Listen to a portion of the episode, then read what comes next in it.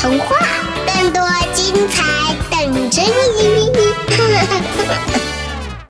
大家好，欢迎来到混童话，我是今天的主播不存在。今天呢，咱们继续开讲神奇探险系列故事《维京海盗》，最霸道的一群海盗。作者刁媛媛。上回咱们说到这维京海盗啊，真是太厉害了，令整个欧洲闻风丧胆呢。那他们到底有什么秘密武器呢？哎，这就要讲到维京海盗得以雄霸欧洲的龙头船了。维京海盗的龙头船，维京海盗最具特色的就是他们的龙头船了。龙头船的船身修长，两头翘起，中间竖立有一根高大的桅杆，挂着巨大的方形风帆。翘起的船头上雕刻着凶恶的龙头形象，这种船的样子与欧洲流行的罗马式帆船以及希腊式帆船大不相同，所以人们只要一看到这高昂的龙头船，就知道是维京人来了。这些战船载着无数维京海盗乘风破浪，出其不意地出现。又如同飓风一样席卷村庄和教堂之后，消失得无影无踪。可以说，维京海盗赢得的无数次的胜利的功劳中，绝对离不开龙头船强大的设计。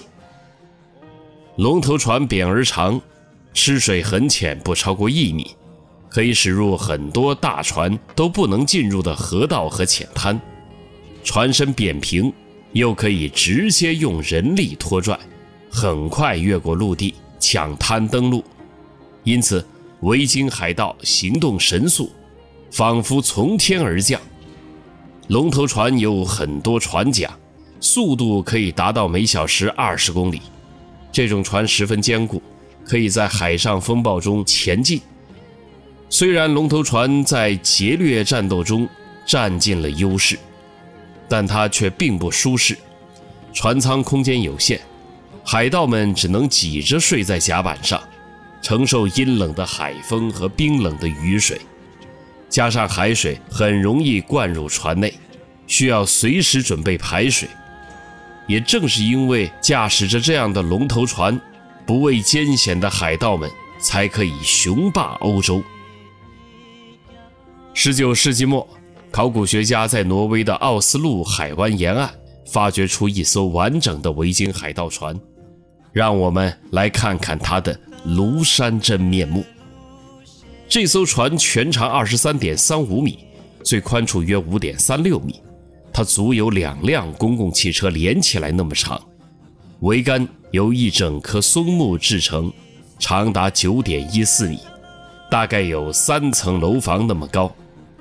船身是由很多木板仿照鱼鳞的样子，一步步叠压而成的。它们的大小和角度都是经过了精密的计算的。甲板是用松木铺成的，甲板下面是储物的船室。船舷经过了特殊加固，两侧分别开有十六个桨孔，每个桨孔的外面。还覆盖着盾牌形状的活动挡板，这些挡板在划桨时开启，收桨时关闭。船上的每一条缝隙都用沾了柏油的羊毛或兽毛仔细的填充，真是滴水不漏，设计精良。后来还有一位探险家原样复制了它，并在大西洋上完成了二十八天的航行呢。这艘船就是闻名后世的果克斯塔官船。什么是官船呢？原来在维京人独特的文化中，认为船葬是一种极大的荣誉。维京人的生活和文化，维京海盗来自遥远的北欧，信奉不同的宗教。欧洲的历史书中往往把他们描绘成可怕的野蛮人，可实际上。维京人并非全是海盗，其中有农民、渔夫、猎人、商人、手工业者，他们的社会文明十分发达。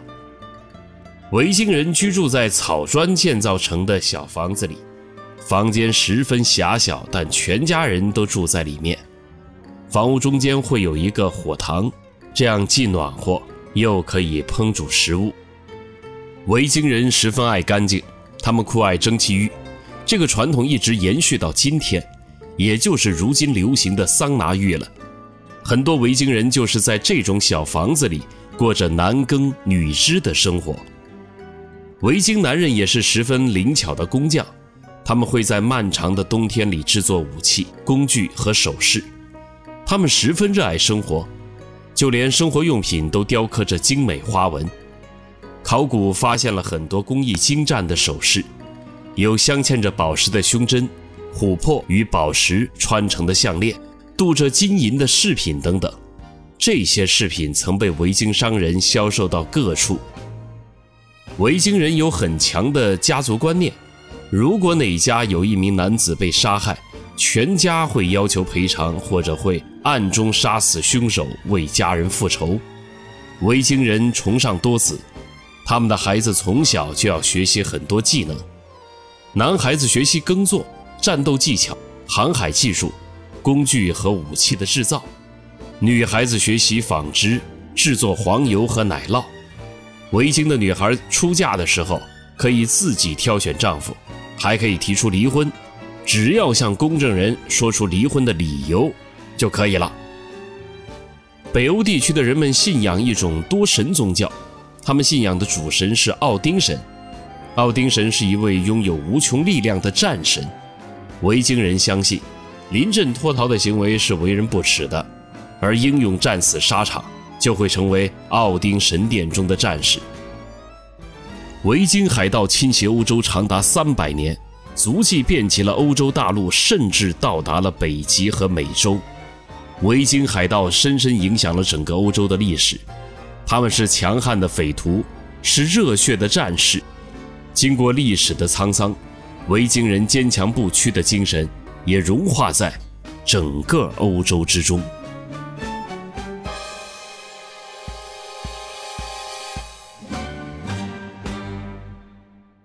一起来混童话吧！